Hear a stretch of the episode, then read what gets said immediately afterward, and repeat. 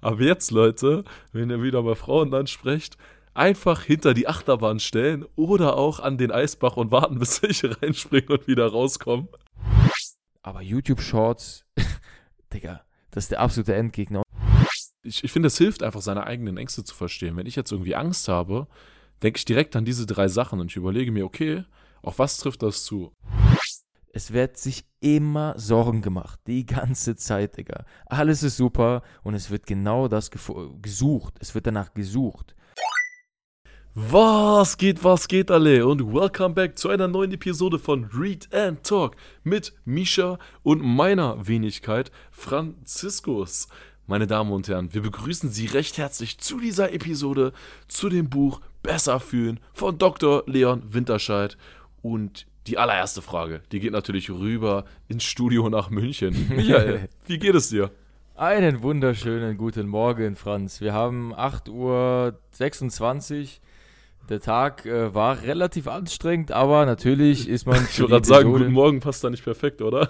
ja, das, das Universal, das Universal-Begrüßung. Äh, Und äh, ja, war wie gesagt ein bisschen, bisschen anstrengender Tag, aber die Energie für eine Episode ist natürlich immer vorhanden. Wie war denn dein Tag, mein Lieber? Boah, bei mir muss ich auch sagen, hat schon, jetzt am Ende bin ich ein bisschen müder geworden, aber man muss halt sagen, es ist gerade letzte Woche vom Quartal und es purzeln die Rekorde im legendären Maschinenraum bei Takto. Nicht nur im Maschinenraum, auch allgemein. Äh, sehr, sehr gutes Quartal. Bock gerade. Hatte heute nice. dazu ein sehr nices Lunch mit einem guten Kollegen. Und ich muss sagen, Energie ist echt super. Dazu kommt dieses Buch, was ich euch schon mal sagen kann. Das hat mir auf jeden Fall auch diese andere Energie mitgegeben. Also schon sehr, schon sehr, sehr nice. Und sehr nice. was wir direkt mal ansprechen müssen, nachdem wir in der letzten Folge groß angekündigt haben, dass wir jetzt in einem Raum sitzen und die Aufnahmen zusammengestalten, ja. müssen wir dann doch mal wieder zurückrudern, Leute. Ihr seht, wir haben hier, also to be honest, wir haben keine Mühen gescheut. Kosten haben wir gescheut, aber keine Mühen, um das Ganze umzusetzen. Aber Gott wollte es dieses Mal noch nicht so, dass wir in einem Raum sitzen.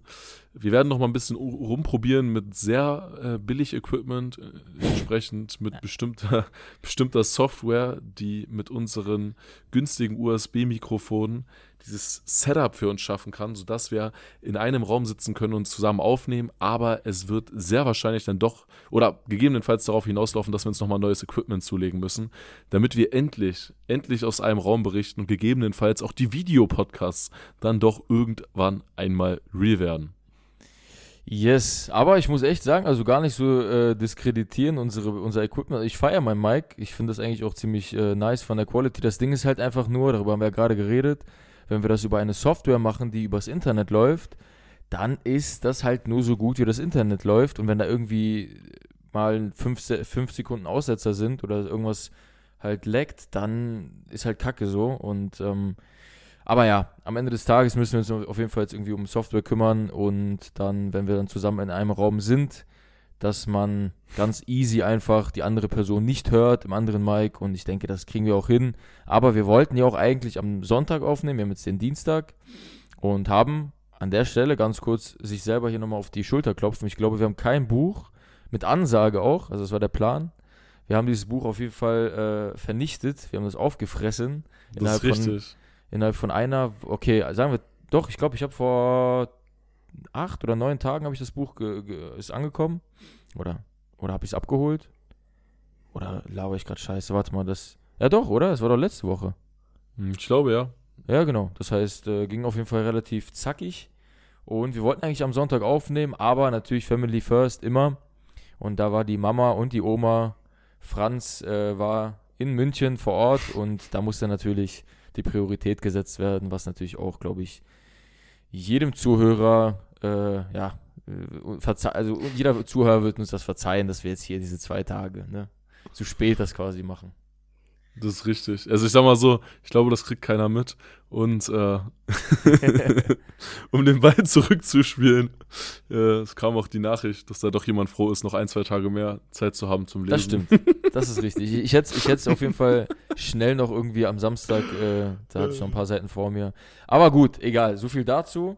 Uns geht's beiden gut, wir sind beide fit und äh, jetzt kommen wir doch zu unserem wunderschönen Buch Besser fühlen vom Dr. Leon Winscheid. Eine Reise zur Gelassenheit.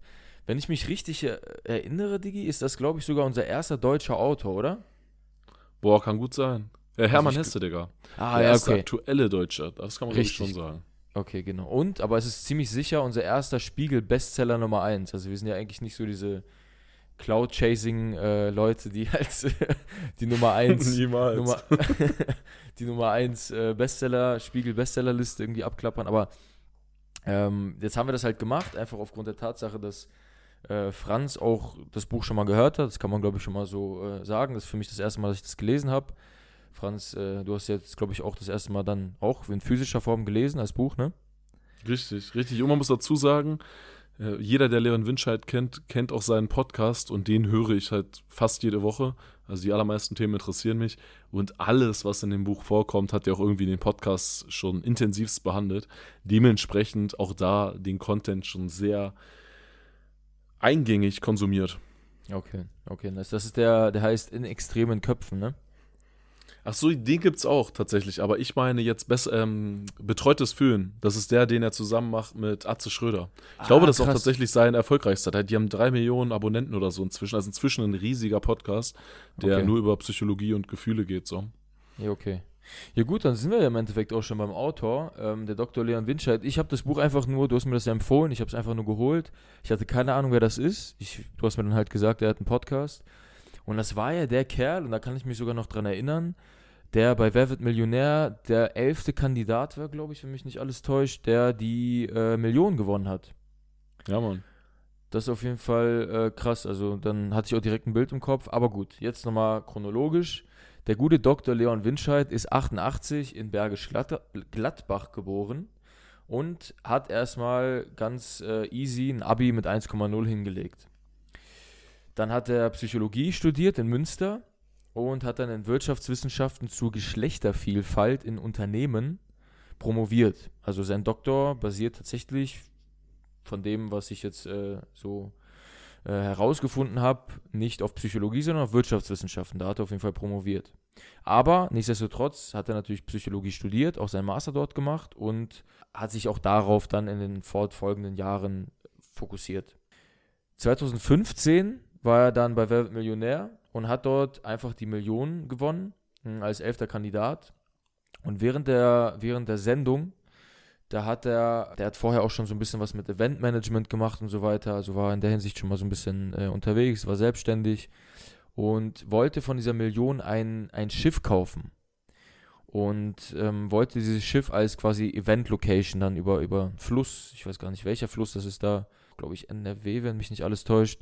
Da kannst du dann halt das Schiff mieten und kannst dann halt deine Partys drauf machen und, und so weiter und so fort. Und der hat während der Episode hat der Günther Jauch ihm versprochen, dass er bei der Schiffstaufe dabei sein wird und hat auch seinen äh, Worten Taten folgen lassen und hat es tatsächlich auch gemacht und seit 20 Das ist halt zu krass, ne?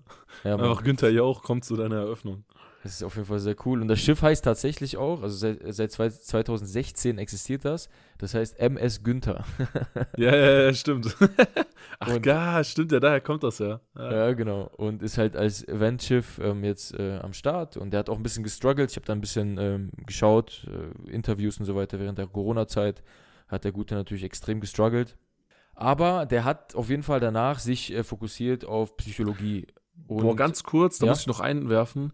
Mit dem Boot hatten die ein bisschen Probleme, aber gerade während Corona, glaube ich, sind seine Podcasts unglaublich durch die Decke gegangen. Also von dem her, von dieser Reichweite her und so, hat er in den letzten Jahren ist er krass explodiert. Ah, okay, okay, ja. Ja, macht ja auch Sinn, ne? Naja, auf jeden Fall hat er danach äh, sich krass auf Psychologie fokussiert, ist auch Keynote-Speaker geworden, ähm, hat sogar ein Bühnenprogramm über Psychologie, also redet über psychologische, also auch die Themen, die er natürlich in dem Buch behandelt, redet darüber und äh, hat, wie wir auch schon eingangs angesprochen haben, jetzt mittlerweile zwei Podcasts zum Thema Psychologie. Äh, einmal den, den, den du gerade genannt hast, Betreutes Fühlen mit Atze Schröder einfach. Äh, und in extremen Köpfen, wo er auch, äh, das finde ich persönlich, also ich, ich kenne nicht einen Podcast tatsächlich, nicht einen von den beiden, ähm, aber in extremen Köpfen scheint mir schon fast irgendwie interessanter, weil er da halt Leute einlädt, die halt extrem sind, ne? Irgendwelche Bankräuber oder irgendwelche Ge Leute, die, ähm, also Natascha Kampusch zum Beispiel, äh, und interviewt die und nimmt das dann halt, also redet dann vor allen Dingen über die psychischen Aspekte dessen. Und ja, das ist auf jeden Fall der gute Dr. Leon Winscheid, ist in der Hinsicht sehr gut unterwegs, auch ein junger Kerl, ne? der ist ja 4, 5, 6, 35 Jahre alt ist er dann, wenn er 88 geboren ist. Oder wird 35. Also Mathematik, Mathematik durchgespielt. Also. du weißt Grundkurs. Und äh, ja, das, das ist auf jeden Fall dieses Buch, was wir jetzt behandeln. Er hat auch schon ein erstes Buch rausgebracht. Das erste Buch heißt Geheimnis der Psyche, wie man bei wird Millionär eine Million gewinnt und, an, und andere Wege, die Nerven zu behalten. Und da hat er weitergemacht und jetzt sind wir bei Besser fühlen, eine Reise zur Gelassenheit. Ja, Michael. Und da anschließend an diesen wunderschönen Vortrag über die Person Leon Winscheid springen wir doch mal gleich rein in die Zusammenfassung von dem Buch. Und da muss ich mal sagen, normalerweise überlege ich mir selber ein, zwei Takte, aber hier finde ich den Klappentext so nice. Ich habe den tatsächlich, ich habe mir eigentlich schon was überlegt und habe ich den gerade gelesen, als wir hier gerade saßen und noch ein bisschen an der Technik rumgefummelt haben. Der hat mir so gefallen, den nehmen wir jetzt einfach mal. Also, mal wer Mensch sein will, muss fühlen. Hat Angst auch eine gute Seite? Gibt es die ewige Liebe? Und brauchen wir Langeweile? Gefühle bestimmen unser Leben, und doch wissen wir wenig über sie. Der Psychologe Leon Winscheid begibt sich auf eine bewegende Reise durch unser Innenleben. Er zeigt, was gerade so starke Emotionen wie Trauer und Wut besonders wertvoll macht und wie sie uns als Menschen helfen. Am Ende gewinnen wir ein neues Verständnis von uns selbst und verstehen, wieso Fühlen unsere große Stärke sein kann. Winscheid verbindet überraschende wissenschaftliche Erkenntnisse mit Einsichten aus tausenden Jahren Menschheitsgeschichte. Mit vielen Denkanstößen weist er neue Wege zu mehr Gelassenheit. Alhamdulillah. das ist die Zusammenfassung.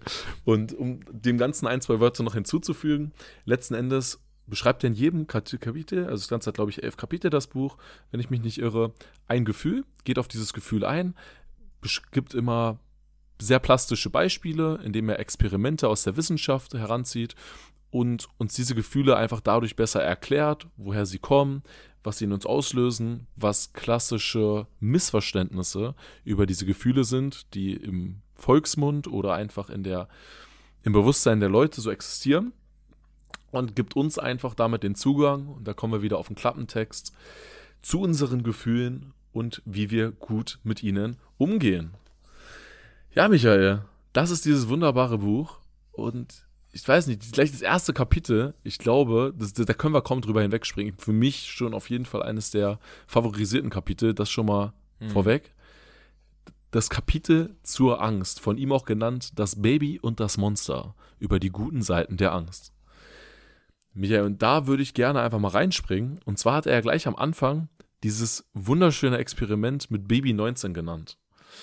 Und jetzt mal für alle, die zuhören, das Experiment ist einfach ziemlich spannend. Die haben was sehr, sehr Simples gemacht. Die haben einfach mal nur Babys genommen, die von ihren Müttern getrennt, also nur kurzfristig, die in einen Raum gelegt. Dann haben die durch einen Lautsprecher gesagt, hey, hallo Baby, wie geht es dir? Über dem Baby so ein, so ein Mobile aufgehängt, also diese Dinger, die sich drehen über dem Babybett. Und hm, den Kindern dann noch, dann kam jemand rein und hat denen noch so Zitronenwasser auf die Zunge getröpfelt. So, und dann haben die geschaut, okay, wie reagieren denn die, diese Babys? Und die ersten 18 Babys, die haben so vor sich hingebrabbelt, vielleicht sogar ein bisschen gelacht, waren so super entspannt. Und auf einmal kommt Baby 19. Und Baby 19 schreit auf einmal los vor Angst. So, und dann sehen die auf einmal, okay, anscheinend reagieren Kinder unterschiedlich auf solche Dinge und sagen dann, okay, wir unterscheiden die jetzt mal in High und Low Reactives. Also welche, die stark reaktiv sind auf äußere Einflüsse, das heißt tendenziell ängstlicher und welche, die weniger stark, also low reactive sind, das heißt, die tendenziell weniger ängstlich sind. Und dann haben die die über das ganze Leben lang verfolgt, also was heißt verfolgt, immer wieder gecheckt, was die so machen und haben dann gesehen, okay, mit vier Jahren haben die High Reactives, also die tendenziell ängstlichen Kinder, waren im Verhalten schon viermal mehr gehäng, äh, gehemmt und vorsichtiger als die Low Reactives. Das heißt, so was man bei der quasi wenige Monate nach der Geburt gesehen hat, konnte nach vier Jahren gut bestätigt werden. Dann haben sie mit acht Jahren wieder hingeguckt und haben sie geschaut, okay, was haben die denn so für Angstsymptome? Sowas wie Schüchternheit oder, oder Furcht vor Dunkelheit. Und ungefähr 50 Prozent der ängstlichen Kinder hatten das und nur 15 Prozent von den Low Reactives. Und das geht immer so weiter. So, die haben das mit elf Jahren, haben die nochmal solche Checks gemacht, mit 18 Jahren nochmal solche Checks. Und bei acht, mit den 18-Jährigen konnte man sogar sehen, dass die Amygdala, die anspringt, sobald wir Angstzustände haben, einfach super viel reaktiver ist bei den High Reactives. So, mhm. und das, das ganze Ergebnis aus diesem Ding ist einfach, dass wir einfach schon mit einer gewissen genetischen Disposition auf die Welt kommen, dass man einfach schon bei Babys sagen kann, wie ängstlich eine Person über das Leben sich verhalten wird. Das ändert sich zu gewissen Maßen bei manchen, aber wirklich bei wenigen. Also hier haben sie auf 5% verwiesen.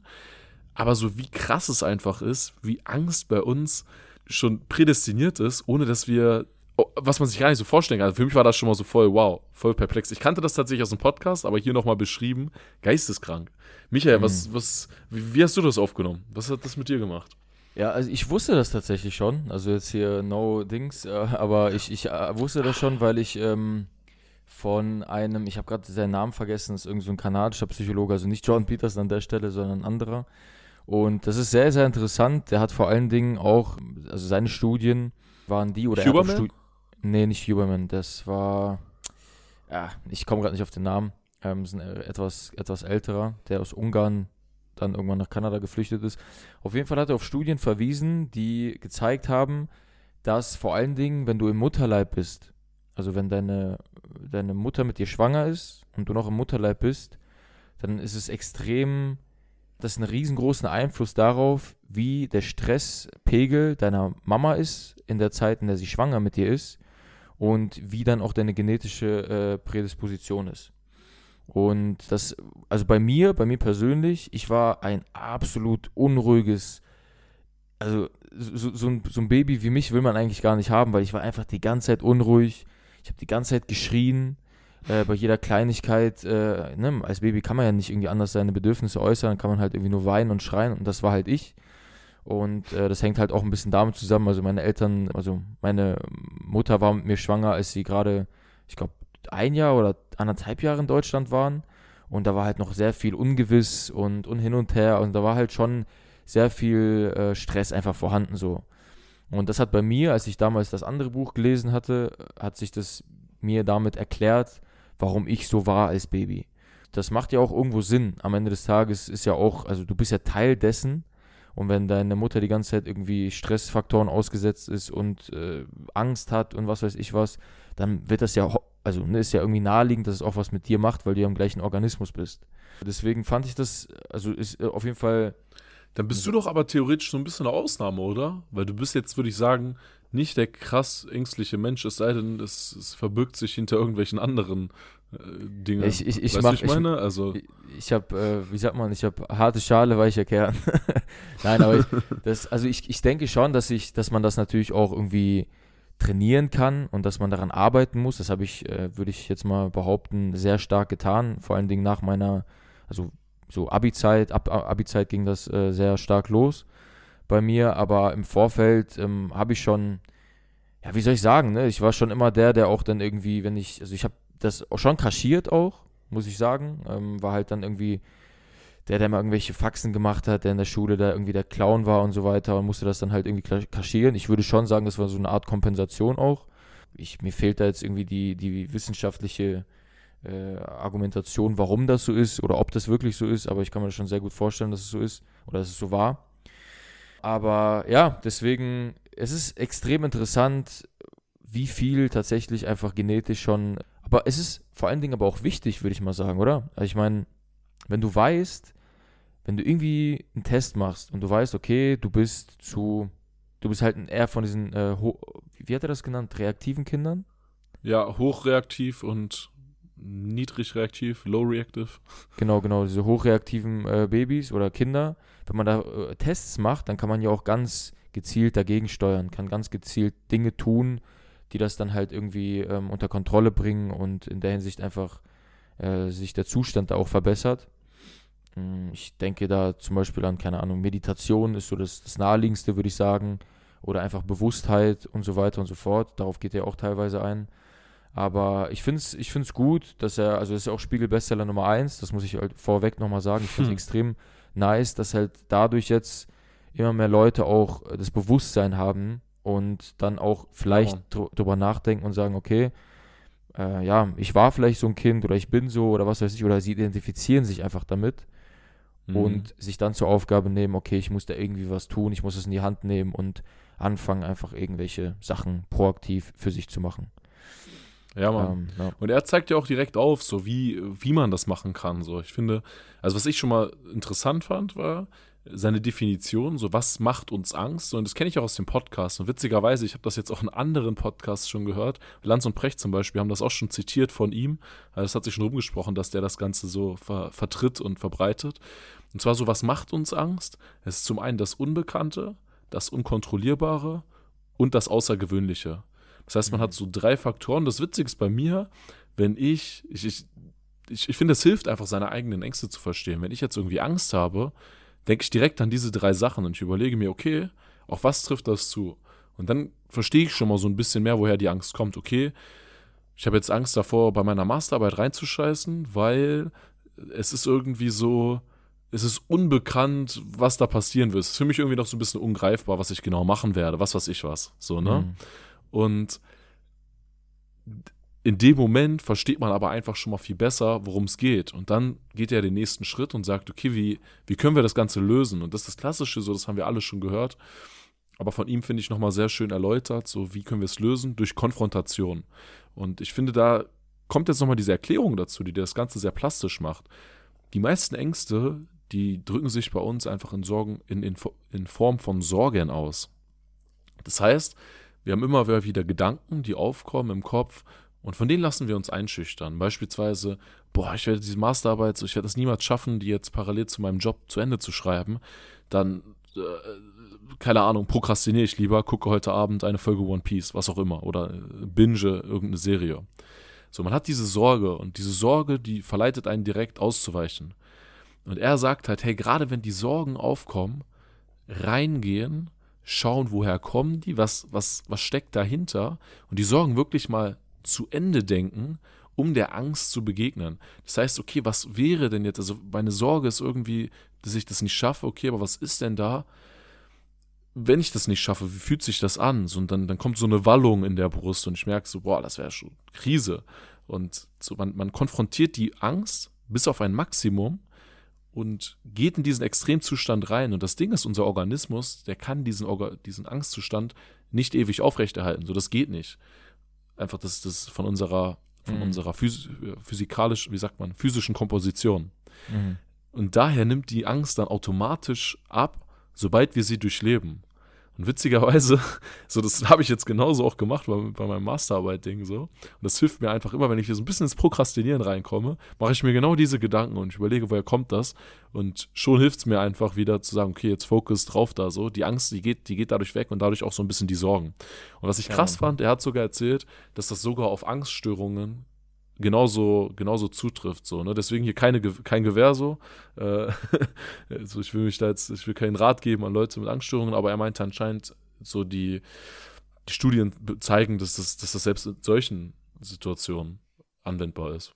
Ja, Mann. Es ist halt in der Hinsicht, das mit das, was du gerade angesprochen hast mit den Sorgen, und er hat äh, geschrieben, mit Sorgen betäuben wir das Gefühl der Angst ich finde, diese Sichtweise darauf ist echt, äh, die hat, war so ein bisschen Eye-Opener für mich, weil, und da halt auch wieder, und ich gehe mal stark davon aus, das hängt auch wieder, also jetzt werde ich heute mal wirklich äh, dick persönlich und pack mal richtig hier Stories aus.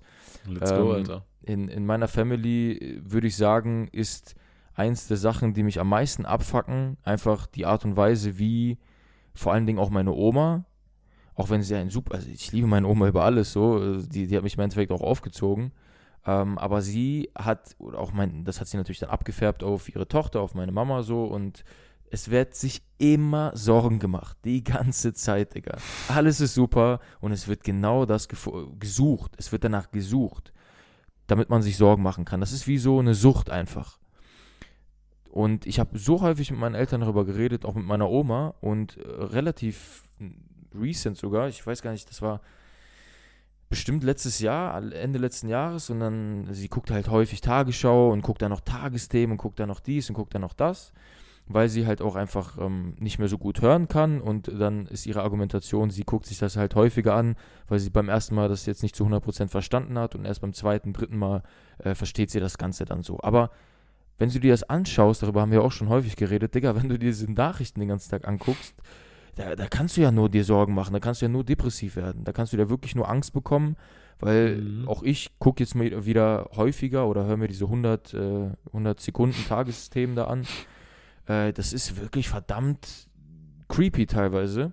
Und dann hat sie gesagt, habe ich das halt so ein bisschen gechallenged und habe halt mit ihr darüber geredet, ja, aber, aber du verstehst schon, dass es halt natürlich auch Nachrichten sind, die also erstmal negativ sind, und die vor allen Dingen einfach die Aufmerksamkeit erregen müssen. Ich meine, das ist ja der Sinn der Sache. Mhm. Mhm. Und dann hat sie gesagt, ja und so, aber ich kann das nicht anders. Ich bin so aufgewachsen, ich bin so, das ist so bei mir. Und da ist irgendwie bei mir auch so ein bisschen dann wiederum empathisch. Also ich war immer wirklich sehr kontra und das hat mich immer sehr, ich habe richtig gemerkt, wie das bei mir so, so, so im Bauch Wut ausgelöst hat, wenn ich gesehen habe, dass die, also die Leute, die man liebt, ne, so deine Family, dass die sich halt die ganze Zeit Sorgen machen. Und wenn du dann extern das siehst und du das ja eigentlich in Einführungsstrichen besser weißt, dann gibt dir das halt ein ungutes Gefühl. Und da mhm. ist das mhm. erste Mal, dass ich das irgendwie so ver verstanden habe. Ich habe verstanden, dass meine Oma einfach in einer ganz antiker, die ist, die, meine Oma ist jetzt 4, 93, 94 Jahre alt, wird 94. Die hat ganz andere Zeiten durchlebt, so, die ist nach Deutschland und so weiter. Das ist halt, man hat sich halt damals ständig Sorgen gemacht, so. Und die Zeit war halt einfach damals so und ich glaube, das ist auch nicht so einfach, das wieder rauszubekommen, außer man versteht es und man arbeitet wirklich proaktiv dagegen. Mhm. Und dieses mit Sorgen betäuben wir das Gefühl der Angst, da steckt ja wohl irgendwas dahinter. Also da steckt eine gewisse Angst vor was auch immer, vor, dass du es nicht kontrollieren kannst oder was. Und dadurch, dass man sich immer Sorgen macht, verschiebt man dieses Gefühl der Angst. Man betäubt sich halt mhm. mit diesen Sorgen und das macht für mich. Was, was er auch sagt, man hat so ein bisschen Angst vor der Angst. Richtig, genau. Das, was man, wo man denkt, wovor man Angst hat, das konfrontiert man eigentlich gar nicht, weil die Angst einen schon davon distanziert, so, ne? Genau, genau. Und der sagt ja auch, Angst ist kein Monster. In dem Sinne, Angst ist ein absolut äh, dienliches Gefühl. Dafür, deswegen hat unsere, ist unsere Spezies so weit gekommen und das sollte man eigentlich nicht als negativ empfinden, sondern man sollte das als Signal wahrnehmen, welches einem ein, ja, halt ein gewisses Signal gibt, äh, wo du dann halt entsprechend handeln solltest. Du hast natürlich Angst, oder damals unsere Vorfahren hatten natürlich Angst, wenn die da irgendwie was im Busch gehört haben und da war halt irgendwie ein Wolf oder ein Tiger oder was weiß ich. Aber es ist auch gut, dass sie das hatten, weil sie dann halt entsprechend gehandelt haben, weil sonst wären sie halt alle gestorben so. Und ja, Mann, deswegen, also dieses Thema mit der Angst, äh, da gab es auf jeden Fall ein paar Stellen, wo ich mir dachte, so, ja, gut, kenne ich, aber auch ein paar Stellen, wo ich dachte, ja, das ist so, wie er das geschrieben hat, hat viel nochmal bei mir ausgelöst und ähm, fand ich auf jeden Fall ziemlich nice, ja. Ja, Mann. Also echt mal da nochmal hier, danke fürs Scheren. Leute, äh, ein, ich finde ein, ein, ein Herz an Misha, dass er sich hier öffnet und das Ganze für uns nochmal plastisch macht. Und äh, von der Angst, mein Lieber, würde ich sagen, springen wir doch mal in ein, ja fast schon ins Gegenteil, in ein sehr schönes Gefühl. Ich weiß nicht, ob du da auch reinspringen wolltest, aber fand ich, war von mir auch ein Favorit. Was hältst du von der Liebe? Oh, Liebe. Was soll ich davon halten, ne? Ich ja nur für, für Pussys. das reicht. Muss dazu sagen, du bist ja mehr Experte, du hast ja wenigstens seit Jahren eine Freundin. Da kommt der ewige Single Franz nicht hinterher. Aber Leute, ich habe was gelernt und jetzt passt auf, hört alle gut zu. Und zwar, er leitet das Kapitel wieder ein mit einem Experiment, was ich sehr, sehr nice fand. Und zwar waren da so random irgendwo im Dschungel zwei Brücken. Und die eine so eine ganz kurze, easy Brücke, stabil, die Leute gehen darüber, alles, alles okay. Und die zweite ging über eine 70 Meter hohe Schlucht, war 140 Meter lang und etwas wackelig. Das war so eine, so eine Hängebrücke. So, und ich finde alleine, wenn man sich das vorstellt, merkt man schon, wie man da so ins Wanken und Schwanken kommt. Und hinter den Brücken jeweils haben sie eine attraktive Dame postiert. Und dann hat diese Dame mit diesen Herren, also das hat die nur mit den Typen gemacht, die darüber gelaufen ist, hat dann am Ende eine Umfrage gemacht. Zu einem random Thema. Das war eigentlich völlig belanglos. Aber sie hat denen dann noch einen Zettel mitgegeben mit einer Nummer, mit ihrer Nummer und meinte hier, die Nummer ist für etwaige Rückfragen. So, und jetzt könnt ihr euch vorstellen, die haben danach gecheckt, wie oft wurde die Dame angerufen, nachdem die Leute über diese kurze, entspannte Brücke gegangen sind. Und wie oft wurde sie angerufen, nachdem sie über diese wackelige Brücke gegangen sind.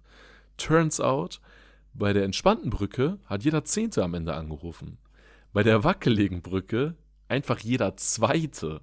Das heißt also, durch dieses in Wallung kommen, durch dieses immer, so es geht hier gerade was ab, ist was Aufregendes und dann treffe ich auf eine attraktive Person, habe ich viel mehr den Drang, auf diese Person im Nachhinein zuzugehen, als wenn nicht. So, was heißt das jetzt für uns, Leute? Vor allem für die Singles da draußen. Aber jetzt, Leute, wenn ihr wieder mal Frauen ansprecht, einfach hinter die Achterbahn stellen oder auch an den Eisbach und warten, bis welche reinspringen und wieder rauskommen. Und dann, dann, habt ihr auf jeden Fall bessere Chancen, äh, weil dann auf jeden Fall die, die Offenheit für ein Gespräch und auch das, das Interesse bei, bei, bei bereits innerlich aufgekommener Wallung höher ist. Ja, Mann, ja, Mann. Immer schön, immer schön das äh, Kennenlernen von deiner zukünftigen, von deinem zukünftigen Partner oder Partnerin mit Adventure Time verbinden, weil da kannst du nichts falsch machen. Das ist studientechnisch belegt, dass das äh, ja, besser hält und dass dann diese Person für dich attraktiver ist. Aber ja, das äh, hatte ich ehrlicherweise auch schon fast komplett vergessen, das Experiment finde ich in der Hinsicht auch extrem ja, du bist ja, du bist ja vergeben, weißt du, du bist nicht so drauf angewiesen. Bei mir ist das dann doch hängen geblieben. Nee, nee es, es, ist schon auch hängen geblieben. Also ich, ich kann zum Beispiel, ich habe ja auch meine Freundin so ein bisschen, äh, ja, ich glaube, ich würde mich jetzt nicht so weit aus dem Stimmt, Fenster lehnen. Du passt da ja perfekt rein, Digga. ich habe die auch ich habe die auch im Endeffekt schon in einer gewissen Adventure-Time-Phase meines Lebens kennengelernt und es äh, turns out, it, es hält so. Ähm, ist auch äh, ist auf jeden Fall natürlich nicht also ne, man muss auch daran arbeiten grundsätzlich und, und danach, das, da kann man sich jetzt nicht drauf ausruhen.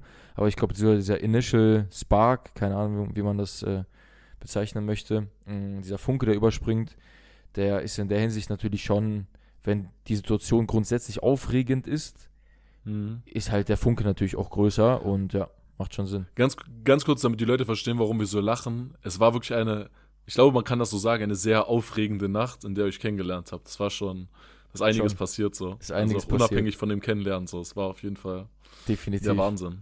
Definitiv. äh, ja, ja, Mann. Super. Bezüglich des Gefühls Liebe, bevor wir da, ich weiß nicht, hast du da gerade noch was dazu? Ich hätte noch einen Punkt, auf den ich auch eingehen wollte, aber ich habe jetzt hier immer schon die, die, die Einleitung zu den Gefühlen gemacht, deswegen will ich gar nicht äh, zu viel Screentime nehmen für die Gefühle, die mich abgeholt haben. Und würde auch mal ja, wir können, wir, wir, können, also ich muss ehrlich sagen, ich habe jetzt von, also natürlich habe ich mir jetzt nicht zu jedem, weil ne, zu den Kapiteln, die mich am meisten gecatcht haben, habe ich mir auch ein paar Sachen halt aufgeschrieben. Und genau. ich würde tatsächlich dazu springen, also jetzt nicht mehr bei der Liebe bleiben, sondern würde halt zu Langeweile. Let's go, habe ich auch bei mir drauf. Sehr nice. Weil Langeweile und das, was er schreibt, das ist halt mein persönlicher Endgegner. Also hundertprozentig so. Ich glaube, das ist der Endgegner dieser Generation. Und auch der, es wird weiterhin der Endgegner auch der nächsten Generation bleiben, leider, weil wir lassen ja keine Langeweile mehr zu. So, er legt dort ganz ausführlich auch da, wie Langeweile äh, wichtig ist, wie das auch studientechnisch bewiesen, bewiesen ist, bewiesen wurde, dass Leute beispielsweise haben sie einen Test gemacht. Sie mussten, sie haben zwei Gruppen, ähm, also es gab zwei äh, Probandengruppen und eine Probandengruppe hat sich vorher beschäftigt, hat die ganze Zeit irgendwas gemacht, hat Gesellschaftsspiele gespielt, hat sich halt abgelenkt, mehr oder weniger, hat keine Langeweile zugelassen.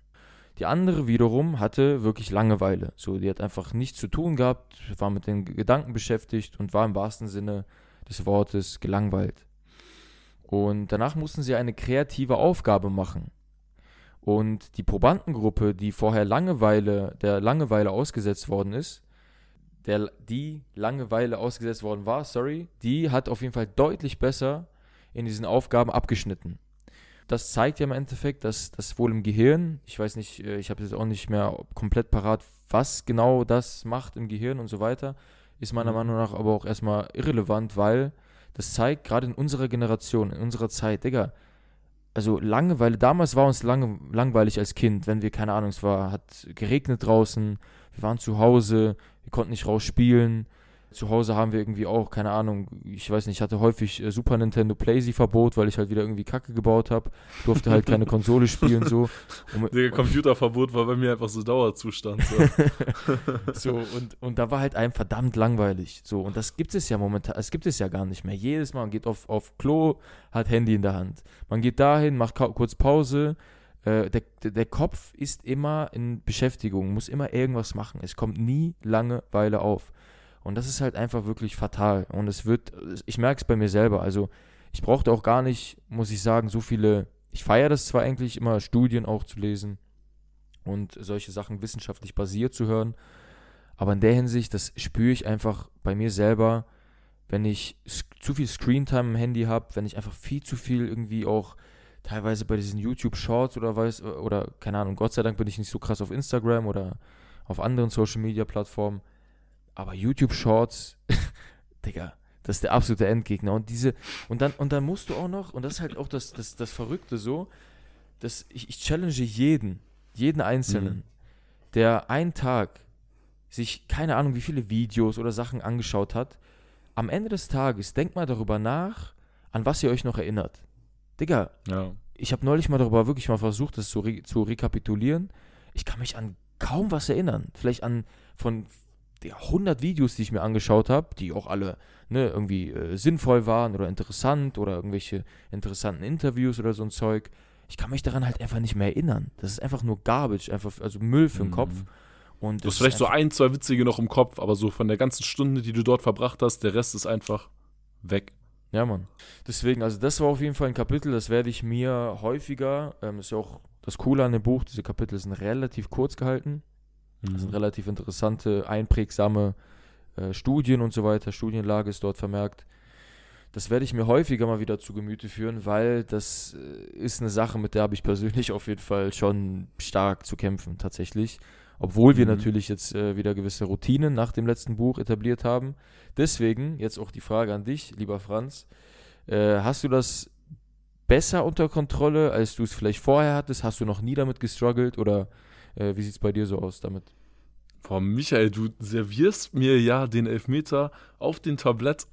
Tatsächlich wollte ich darauf sowieso eingehen. Und zwar Hammer. bei mir und da muss ich sagen, Shoutout an dieses Buch schon mal an dieser Stelle. Und das ist auch so ein bisschen wieder auch Shoutout an Eckhart Tolle, äh, The Power of Now. Witzigerweise, nach diesen beiden Büchern, oder auch wenn ich das bei Leon im Podcast höre, diese Thematik, fange ich an, da mehr drauf zu achten, weniger mein Handy zu nutzen. Und gerade so dieses, also Handy auf dem Klo, das ist für mich immer so, seit, ich würde sagen, jetzt so seitdem ich das erste Mal mir mehr Gedanken dazu gemacht habe, ich weiß nicht, vor ich glaube, vor fünf Jahren war das, da nach Mexiko in meiner Zeit, wo ich auf einmal so mega viel gelesen habe und dann auch voll viel meditiert habe und so.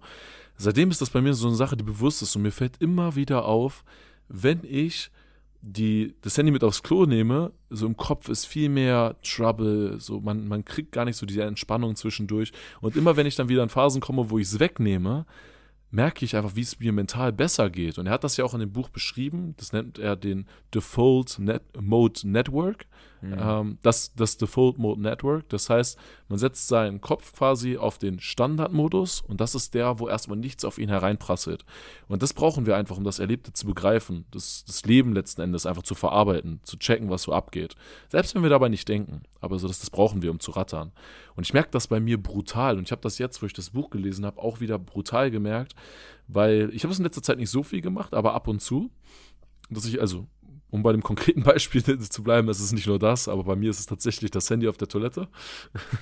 Selbst wenn ich nur pinke, so, Digga, das ist, das ist komplett hängen geblieben. Ich setze mich hin, ich, ich sitze da keine Minute, aber in dieser Minute gucke ich mir an, keine Ahnung, äh, Fußball- oder Basketballergebnisse oder so. so, so. Warum? Mhm. Ist komplett mhm. hängen geblieben. Ja, und ich wollte jetzt hier alle Leute, die hier zuhören und dich einmal challengen. Und zwar alle Leute, Micha, du sollst das jetzt auch mal machen, aber vorher, Leute, schaut mal bitte auf eurem Handy, was für eine Screentime ihr im Schnitt habt über die letzte Woche oder schaut auf den letzten Monat oder so. Sich die Zeit einfach mal anzuschauen.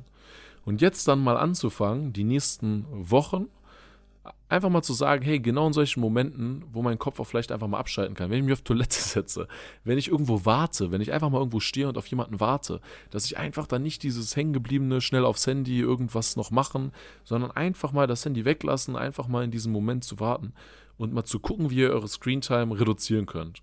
Und um das Ganze messbar zu machen, Michael, würde ich dich jetzt gerne mal fragen, wie ist denn aktuell so deine Screentime? Boah, Digga, das ist, das ist echt absoluter Wahnsinn, weil ich habe gestern Abend, habe ich auf meine Screentime von letzter Woche, man kriegt ja mal diese Benachrichtigung beim iPhone, deine Screentime war letzte Woche so und so viel Prozent mehr als normal. Ja. Und die war einfach um 25 Prozent mehr. Also ich, ich, ich, ich schwör's dir, ich schäme mich. Ich werde es jetzt nicht sagen, Digga, aber ich schwöre, ich schäme mich. Äh, das ist einfach so unnormal äh, viel mehr geworden, weil ich natürlich auch das Wochenende war ein bisschen entspannter. Also ich habe jetzt, dieses Wochenende wollte ich echt mal ein bisschen ruhiger machen und war halt dann irgendwie mehr hier auch zu Hause und irgendwie so ne, spazieren, keine Ahnung. Und äh, deswegen war ich dann deutlich mehr. Und dann gestern, als ich mir gestern, okay, das hau ich raus, Digga, ist, ist jetzt ist komplett reingeschissen. Sag mal deinen Schnitt von der Woche. Hier jetzt gar nicht lange. Ich, ich, ich sag dir, den, ich sag dir gest, den gestrigen Tag, weil ich muss jetzt gleich, oder okay, ich zeig's dir, okay, warte, komm. Wenn wir schon dabei sind, ne, hier Screen Time, zack. Schauen wir mal kurz drauf. Also gestern war komplett reingeschissen, deswegen wollte ich da auch heute unbedingt drauf achten. Gestern war einfach maximal am Arsch, Alter. Ich hatte einfach siebeneinhalb Stunden. Was? ja, ja. Aber gut, man muss dazu. Eine Sache noch dazu, ich, äh, ich, das muss man wirklich noch dazu sagen, ich telefoniere mit meiner Freundin über FaceTime jede, jeden Tag eigentlich, ja, so eine Stunde ist das schon, so auch wenn wir irgendwie nebenbei, wenn es läuft, dann ist der Screen an und mhm. ähm, das ist mindestens eine Stunde. Äh, mhm. Es kann auch, kann auch mal länger sein, in, je nachdem. Und letzte Woche war mein Tagesdurchschnitt einfach sage und schreibe fünf Stunden, Digga. Also verdammt viel und da muss ich Krass. jetzt auf jeden Fall. Ich hatte eigentlich das immer ganz gut unter Kontrolle. Ich war nie über drei Stunden. Ich finde drei Stunden ist irgendwie legitim. Ist auch viel, aber das ist halt ich also komplett reingeschissen. Und da muss man jetzt auch, also ich werde da definitiv, da habe ich heute auch direkt äh, dran gearbeitet, äh, habe mir gestern den Entschluss gefasst, jetzt, dass ich da ein bisschen bewusster auch agiere und hatte jetzt heute nur zwei Stunden. Mhm, auch da war tatsächlich auch ein paar notwendige Sachen, ähm, warum, die also warum der Bildschirm an war. Deswegen, also das ist echt krank. Und ich habe auch Kollegen, und das ist, äh, das verstehe ich zum Beispiel auch nicht. Ich weiß noch genau, ich hatte einen Kollegen, ich werde jetzt den Namen nicht nennen, weil, ne, ich will jetzt niemanden mhm. bashen so. Aber Digga, der hatte einfach eine wöchentliche Screentime von elfeinhalb Stunden. Und das ist der Was? Durchschnitt am Tag. Und ich dachte mir, Bruder, wie machst du das überhaupt? Wie geht das, Digga? Also wie ist das überhaupt möglich?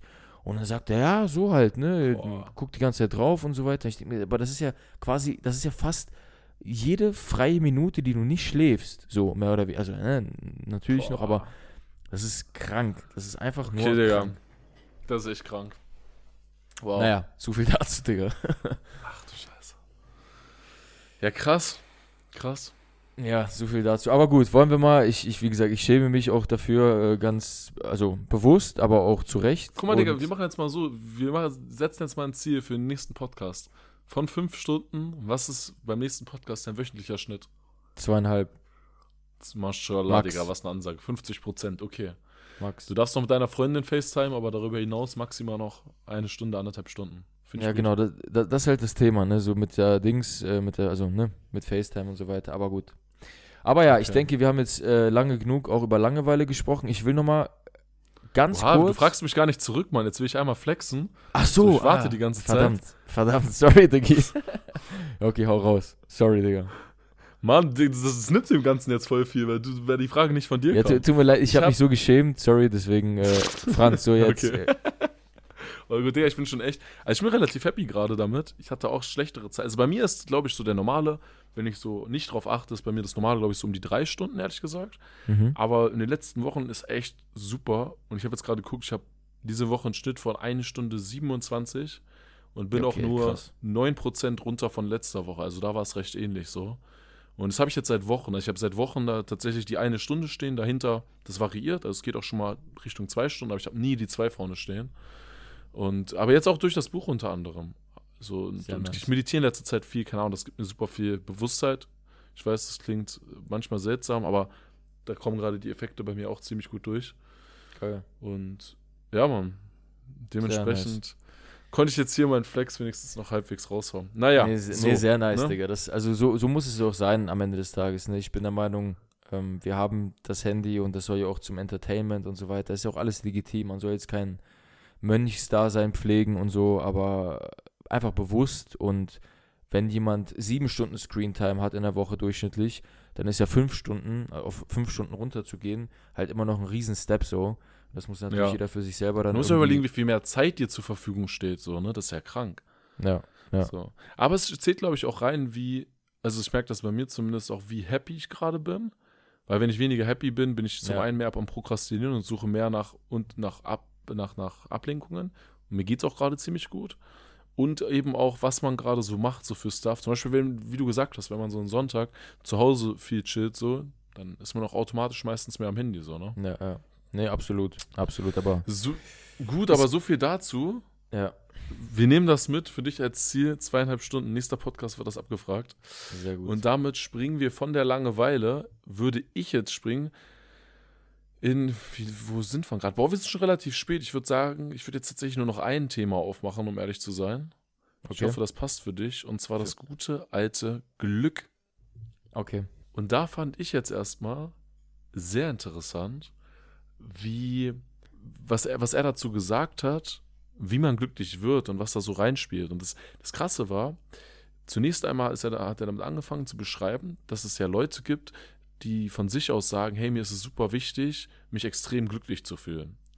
Und interessanterweise genau diese Leute, die das von sich aus sagen, also in so Umfragen, wenn die das mit einem sehr hohen Wert angeben, sind das dann jetzt die Leute, die unglücklicher werden, weil die immer dieses Glücksgefühl so krass in den, in den Vordergrund rücken. Und er hat das erklärt.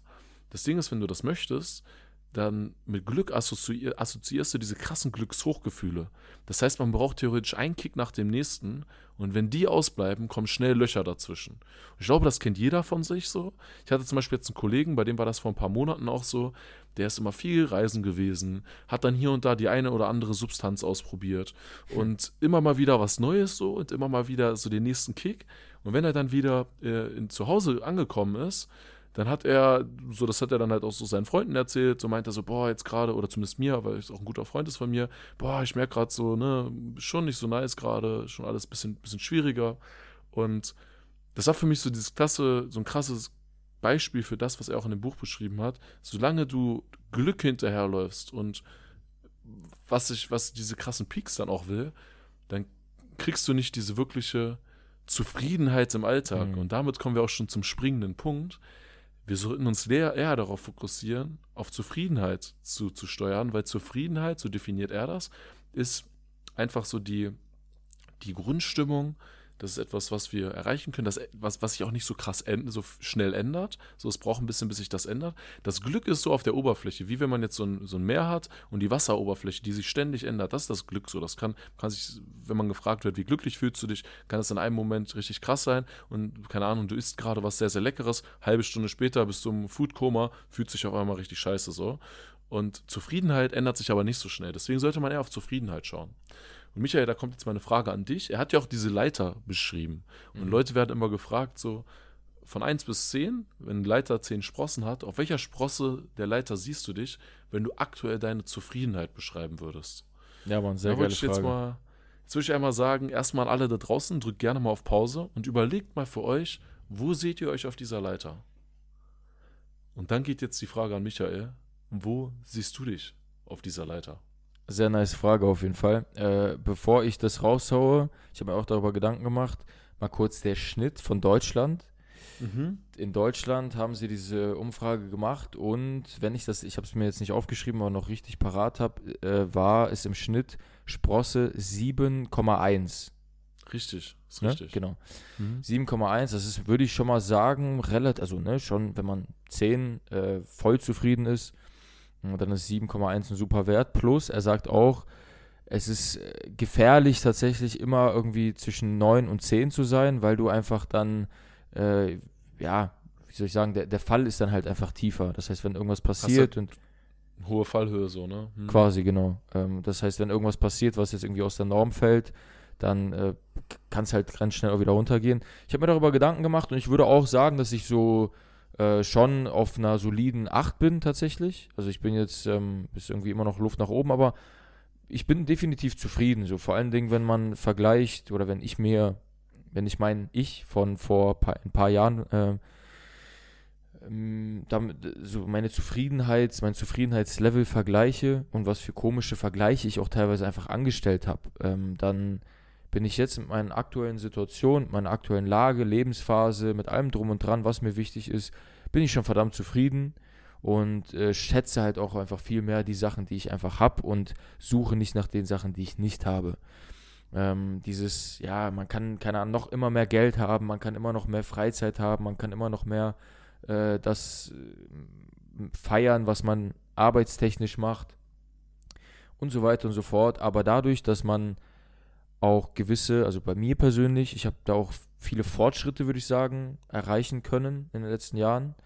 Und das macht mhm. mich einfach zufrieden, weil ich sehe, ich kann durch mein eigenes Handeln das Ganze, und das wusste ich auch schon immer, nur man hat natürlich immer so ein paar Durchhängerphasen, wo es halt Man hat auch nicht so die Ergebnisse, ne? So jetzt ist man so, man hechtet immer als Student irgendwelchen Sachen hinterher genau. oder als Schüler. Und jetzt haben wir noch so Ergebnisse, unabhängig von, also so in, in diesem beruflichen Kontext auch. Ich finde das auch so eine Komponente. Sorry für die Unterbrechung. Nee, nee, hundertprozentig. Also das ist genau, genau das Thema.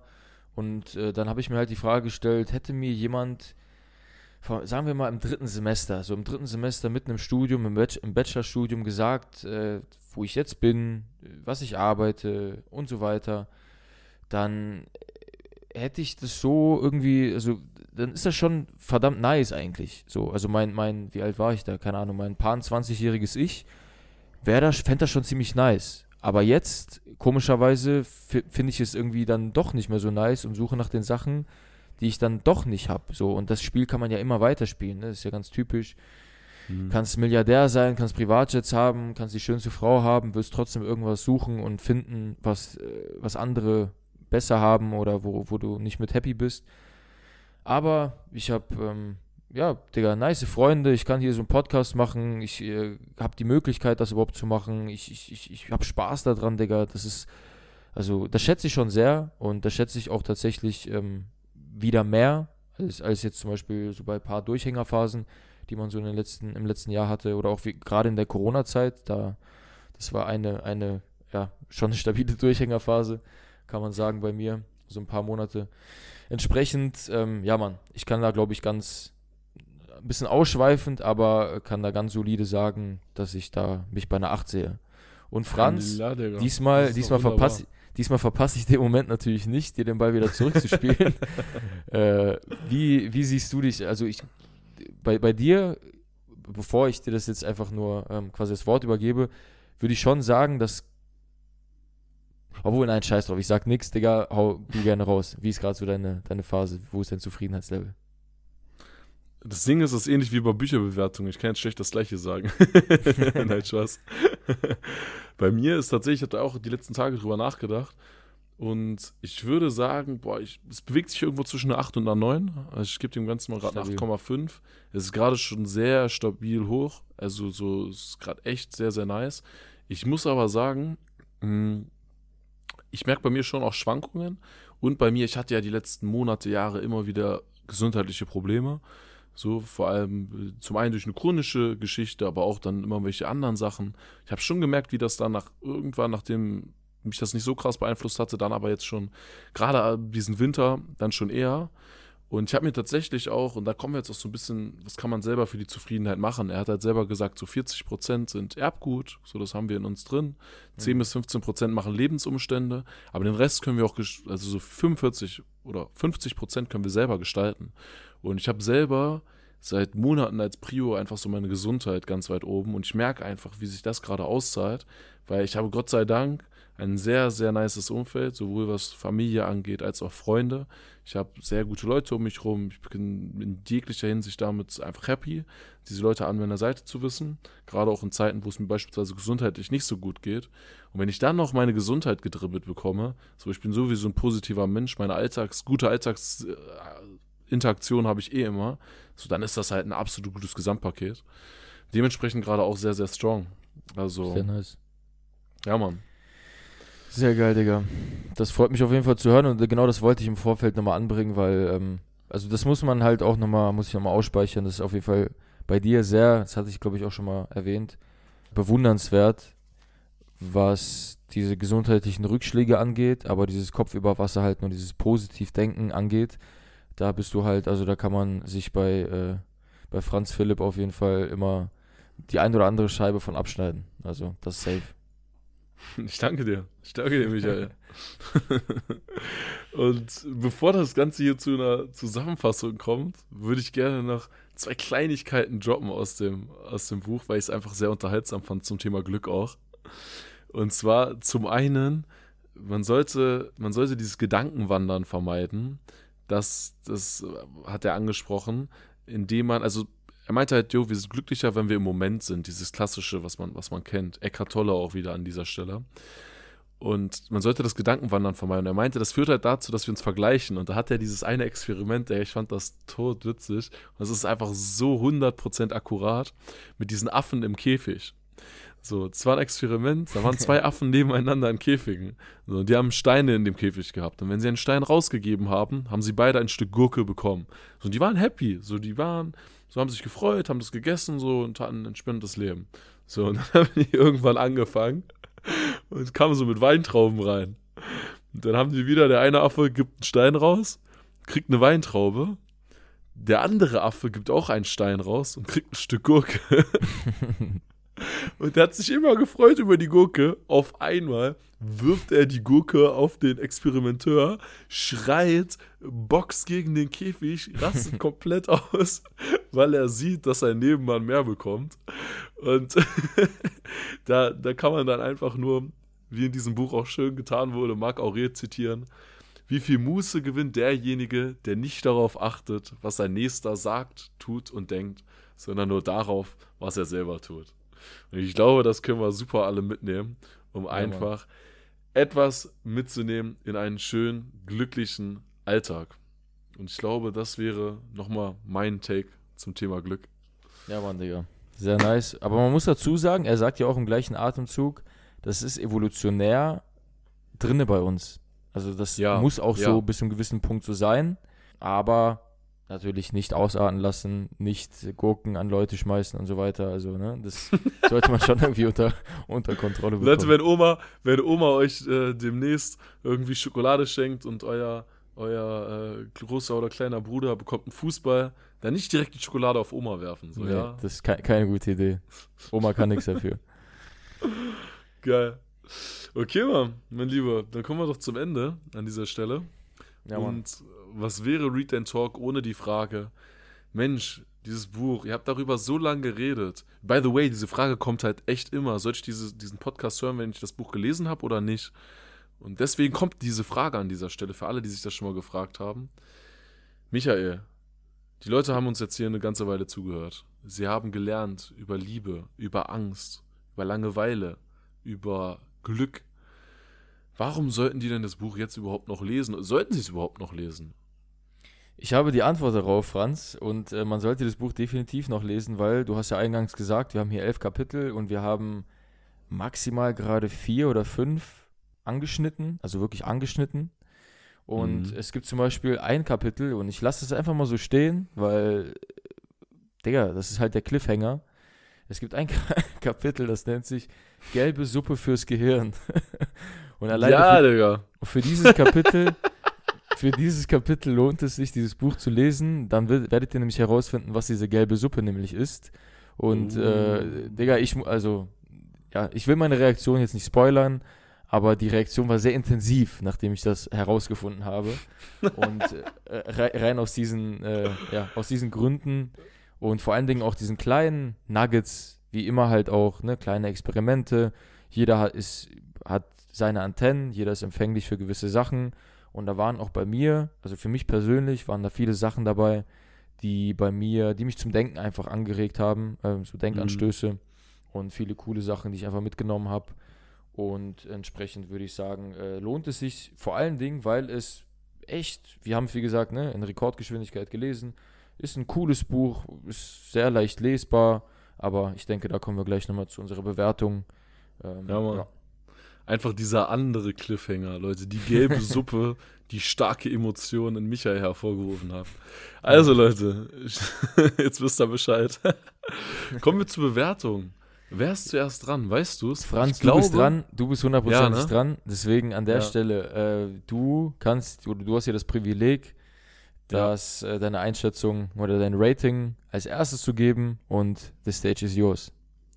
Guck mal einfach, um nochmal zu zeigen, wie krass das ist. Ich habe wenig Neues gelesen, weil in seinem Podcast redet er halt über jedes Kapitel mindestens in einer Folge eine Stunde. Der hat zu manchen Kapiteln gefühlt schon mehrere Folgen aufgenommen, wo er es nochmal kleiner aufgedröselt hat. Dennoch, aufgrund der Art und Weise, wie es kompakt geschrieben ist, wie diese Experimente einfach super anschaulich sind, wie die wie man es einfach sehr easy lesen kann. So ein Kapitel, egal wie müde man abends ist, das ist einfach, obwohl es theoretisch wissenschaftliche Literatur ist, ist so einfach geschrieben, es geht einfach runter. Das gibt von mir eine glatte 9, Boah. weil man nimmt echt, also so ich, so warum? Ich kann es einfach lesen. Es hat Spaß gemacht zu lesen. Es hat, ich musste immer wieder schmunzeln, weil ich mich selber erwischt habe bei Sachen. So du so Stories wie die gelbe Suppe oder äh, die Affen, die Gurken werfen. Du hast, also es betrifft jeden, so diese Gefühle kennen wir alle. Und vor allem eine wichtige Sache, die ich krass mitgenommen habe, das haben wir vorher noch gar nicht anges angesprochen, ist für mich aber ein krasses Giveaway oder was zu mitnehmen, was er auch einfach immer wieder gepredigt hat. Am Ende des Tages sollten wir unsere Gefühle zulassen und immer schauen, was sie uns sagen wollen, sie verstehen und auch akzeptieren. Das hast du vorhin schon mal kurz gesagt, weil egal wie die sind und wie negativ die sich anfühlen, die sind einfach da, weil die uns was Bestimmtes mitteilen wollen. Und das ist einfach das Wertvolle und das nimmt man so krass mit, wenn man das liest. Plus er gibt einem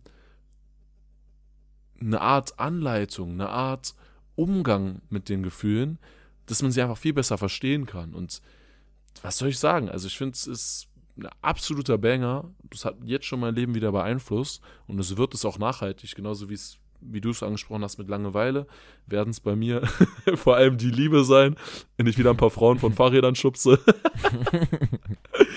nee, aber so Spaß beiseite. Gerade bei mir Thematik Angst, auch Langeweile tatsächlich und, und, und Glück 10 von 10. Ja, und warum gebe ich dem Ganzen keine 10 von 10, wenn ich schon so sage? Boah, ich weiß gar nicht, ehrlich gesagt. Irgendwie, ich glaube, für mich waren es zu wenig neue Sachen, da ich den Podcast gehört habe. Hm. Aber ist schon, ist echt ein Brett. Also habe ich, finde ich sehr, sehr nice. Und damit zurück ins Studio Richtung Michael. ja, krass, okay. Das heißt, äh, du sagst, die Bestseller, der Bestseller Nummer 1, äh, Spiegel, hat es auf jeden Fall verdient, das Buch, ne? Ja, auf jeden Fall. Also wirklich einfach stark, einfach stark. Okay. Du, das ist, glaube ich, dann tatsächlich mal das erste Mal die, die also eine, ich glaube, wir hatten noch nie eine Zwei-Punkte-Diskrepanz zwischen unseren Ratings, aber ich gebe dem eine 7. Uh, uh ähm, crazy, geil. Ich gebe dem eine 7 aufgrund der Tatsache, dass ich es, ja, wie soll ich sagen, es ist halt jedes Kapitel ist angeschnitten, es ist kurz gehalten, es kann man positiv oder negativ sehen ich habe halt viele, oder wir haben, glaube ich, beide schon viele Bücher auch, jetzt sagen wir mal irgendein Kapitel, irgendwie Ernährung oder was. Dann haben wir halt ein Buch darüber gelesen, was halt wirklich in Depth ging, so richtig tief ging. Und da habe ich teilweise schon das Gleiche auch gelesen, in aller Ausführlichkeit, was hier halt cool zusammengefasst worden ist.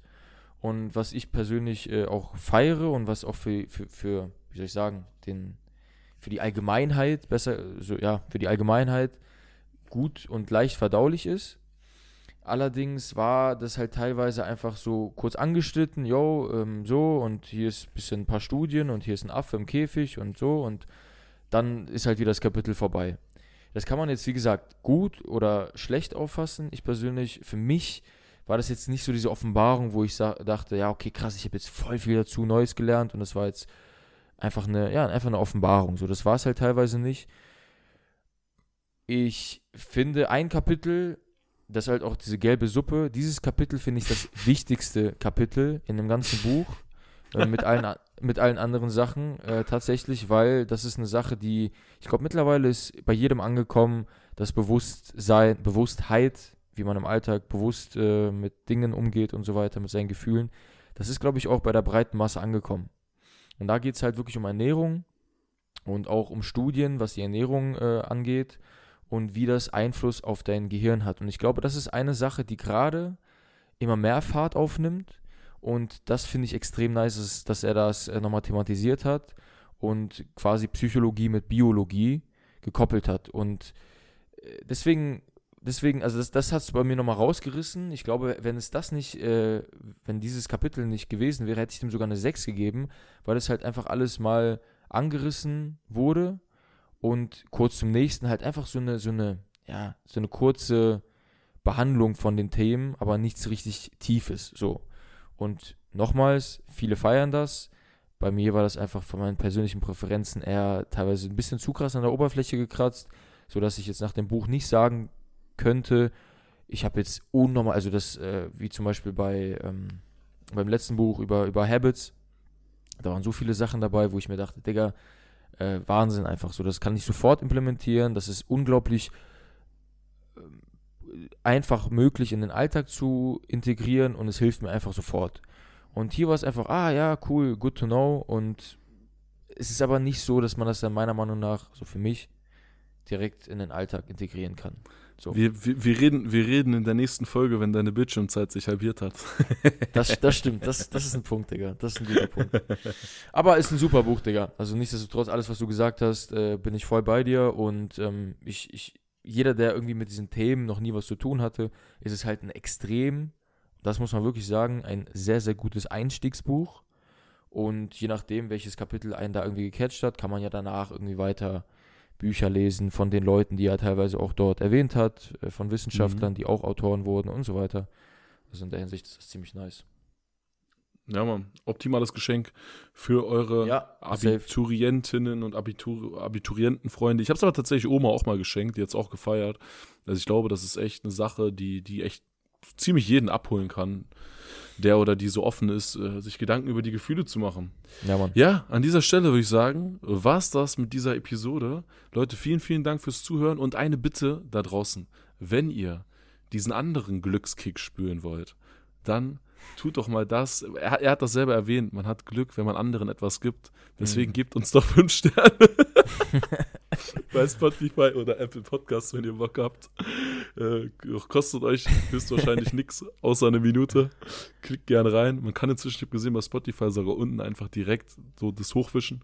Naja, so viel dazu, würden wir uns drüber freuen. Für mehr Visibility.